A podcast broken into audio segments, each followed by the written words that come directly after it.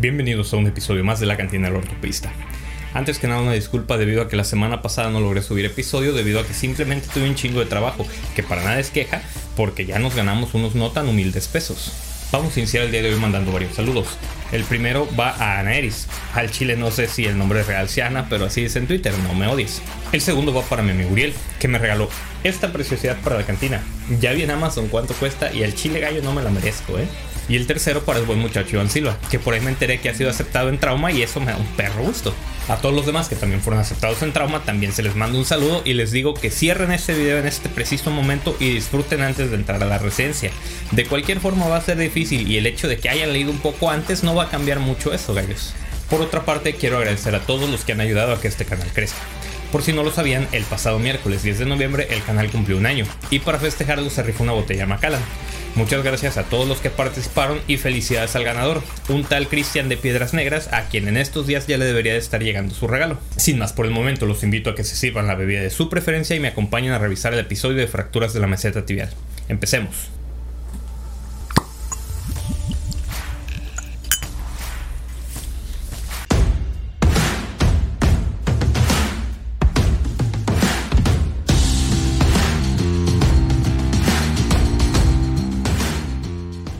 Las fracturas de la meseta tibial constituyen el 1% de todas las fracturas.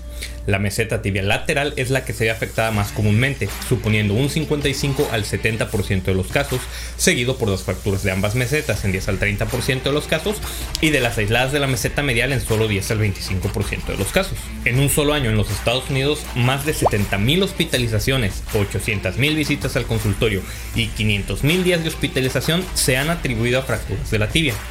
Estos datos sugieren que las fracturas de la tibia proximal son más frecuentes que las de la diáfisis o de la región distal.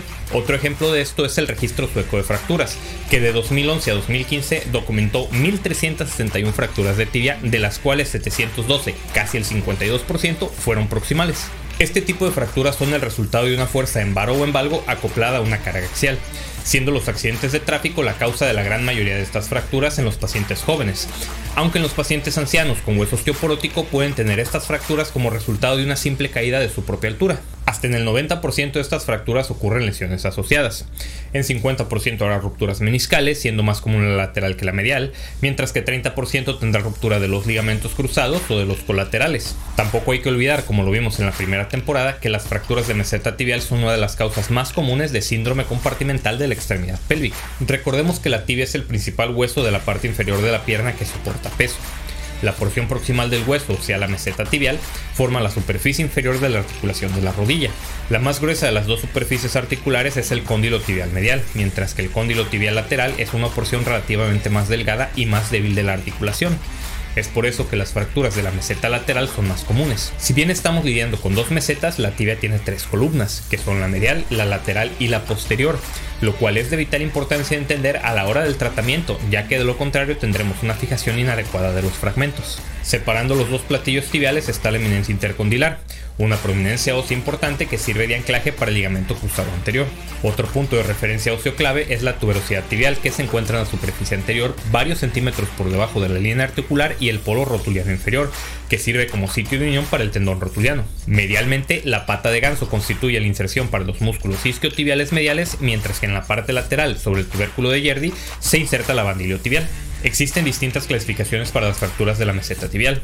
Una de las más utilizadas es la clasificación de Chatzker que la divide en 6, donde la tipo 1 es una fractura por separación de la meseta lateral. La tipo 2 es una fractura de la meseta lateral con separación más hundimiento, siendo este tipo las más frecuentes. Las tipo 3 son fracturas por hundimiento puro del platillo lateral. Las tipo 4 son fracturas de la meseta medial, las tipo 5 son fracturas bicondilias y las tipo 6 son fracturas con separación metáfiso-defisaria. Es importante aclarar que las fracturas tipo 4 y tipo 6 son las que más se asocian a ruptura del ligamento cruzado anterior. Otra clasificación utilizada es la de Moore, que es muy útil porque cerca del 10% de las fracturas de la meseta tibial no pueden ser clasificadas por Chatzker, pero sí por Moore quien las divide en cinco tipos. La tipo 1 es un split coronal, por lo que la columna posterior está involucrada. La tipo 2 es una fractura completa del cóndilo, o sea que el trazo de fractura inicia en una meseta y se extiende hasta la cortical opuesta. Las tipo 3 son fracturas marginales por abulsión, mientras que las tipo 4 son fracturas marginales por compresión, las cuales se asocian a lesiones vasculares o ligamentarias contralaterales respectivamente. Y por último, las tipo 5 son fracturas en cuatro partes, en la cual la eminencia tibial está separada de los cóndilos y de la diáfisis de la tibia. Y naturalmente no podía faltar la siempre confiable clasificación de la AO, de la cual hemos hablado hasta el cansancio. Recordemos que a la tibia le corresponde el número 4 y a la metáfisis proximal el número 1. Los tipos A, B o C dependen si se trata de una fractura extraarticular, parcialmente articular, que como ya lo sabemos es cuando uno de los fragmentos de la fractura aún está conectado a la diáfisis, o completamente articular, que como también ya lo sabemos es cuando hay una disociación metáfiso-diafisaria.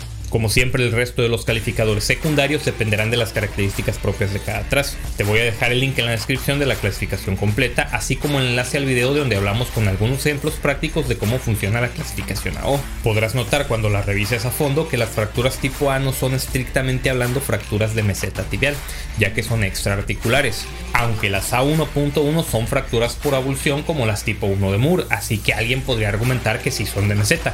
Y quizá aquí sí podamos utilizar esa tan famosa frase de que eso no es falso, pero probablemente tampoco sea verdadero. Cuando se está realizando la valoración clínica de estos pacientes, es imperativo descartar una fractura expuesta debido a la naturaleza subcutánea de la tibia y de igual forma estar atentos ante la presencia o el desarrollo subsecuente de un síndrome compartimental, en especial en las tipo 4 a 6 que son lesiones de alta energía. Es común que el paciente se presente con hemartrosis y que se requiera de realizar una artrocentesis y al momento de hacer la aspiración se observe la grasa medular. Al igual que en las fracturas de la rótula, ante la presencia de lesiones cutáneas en el contexto de una fractura de meseta tibial, se recomienda realizar el test de sobrecarga salina que consiste en infiltración de 60 a 90 mililitros de solución salina con la intención de evaluar que la solución no salga a través de las lesiones cutáneas. Y en caso de que así sea, entonces se confirmará una artrotomía traumática y por lo tanto una fractura expuesta. Naturalmente, también debido a las lesiones de tejidos blandos asociadas, se deberá explorar de forma dirigida la integridad de los ligamentos cruzados y de los ligamentos colaterales. La valoración por la imagen se realizará con radiografías simples en AP y lateral de la pierna lesionada, así como proyecciones oblicuas complementarias en 40 grados de rotación interna y externa. Cuando hay una conminución severa y disociación metáfiso-diafisaria, las radiografías con tracción pueden ayudar a caracterizar de mejor manera la fractura. Mientras que por otra parte las radiografías con estrés en varo o en valgo pueden ayudar a valorar posibles lesiones de los ligamentos colaterales. Y por el amor del Dios en el que ustedes crean, si van a manipular al paciente para tomarle radiografías, háganlo con sedación, no sean cabrones. El estudio de imagen de elección para la valoración de estas fracturas es la tomografía computarizada con reconstrucción bidimensional o tridimensional, ya que nos aporta información sobre cuáles columnas están afectadas, así como el grado de impactación articular que debemos tener en cuenta para la planeación preoperatoria. La resonancia magnética, por su parte, tiene poca utilidad, aunque algunos abogan su uso para la evaluación de las lesiones ligamentarias y meniscales. Y si hubiera sospecha de lesión vascular, es recomendado también realizar una arteriografía. El manejo conservador de estas fracturas está indicado para trazos de fracturas no desplazados, con estabilidad en varo y en valgo o en pacientes no ambulatorios. Este manejo consiste en el uso de una rodillera mecánica en bisagra con apoyo protegido durante 8 a 12 semanas con enfoque en la restitución del rango de movimiento completo. Todos los pacientes que no caigan en esta categoría deberán de ser tratados con cirugía. Las tres opciones de manejo quirúrgico son la fijación externa, la reducción abierta y fijación interna o la artroplastía. Por lo general, la fijación externa es una medida temporal, especialmente útil como control de daños en fracturas expuestas o en lesiones de alta energía para estabilizar los fragmentos y disminuir el riesgo de síndrome compartimental. El fijador externo nos permite mantener la longitud de la extremidad y reducir la fractura hasta la cirugía definitiva, aunque existen varios centros donde se utiliza el fijador externo junto con fijación interna percutánea, pero las tasas de consolidación viciosa son inaceptablemente altas, lo cual deberá de resolverse después mediante una artroplastia total de rodilla. La reducción abierta y fijación interna puede realizarse mediante el uso de placas y tornillos. Comúnmente se utiliza el abordaje y emplacado lateral para fijar estas fracturas, pero cuando hay afectación de la columna posterior se deberá de utilizar también un abordaje y un emplacado posteromedial. De lo contrario, no se restituiría la superficie articular de forma correcta. En las fracturas bicondilares se ha popularizado el uso únicamente de placas laterales bloqueadas. Si bien algunos estudios biomecánicos en modelos cadavéricos hacen mención que hay un mayor hundimiento articular posterior a la fijación con una placa bloqueada lateral en comparación con el uso de doble placa, tanto medial como lateral no bloqueada, los estudios clínicos no han encontrado diferencias en los resultados clínicos o radiológicos entre estos dos métodos de tratamiento, por lo que el uso de la placa lateral bloqueada es más que suficiente. Otra vez, siempre y cuando la columna posterior no esté comprometida. Se han informado resultados relativamente pobres con la reducción abierta y fijación interna de fracturas complejas alrededor de la rodilla en pacientes osteoporóticos de edad avanzada y se ha propuesto la artroplastia total de rodilla primaria como una solución alternativa. Si bien limita el número de procedimientos, cumple otros dos requisitos.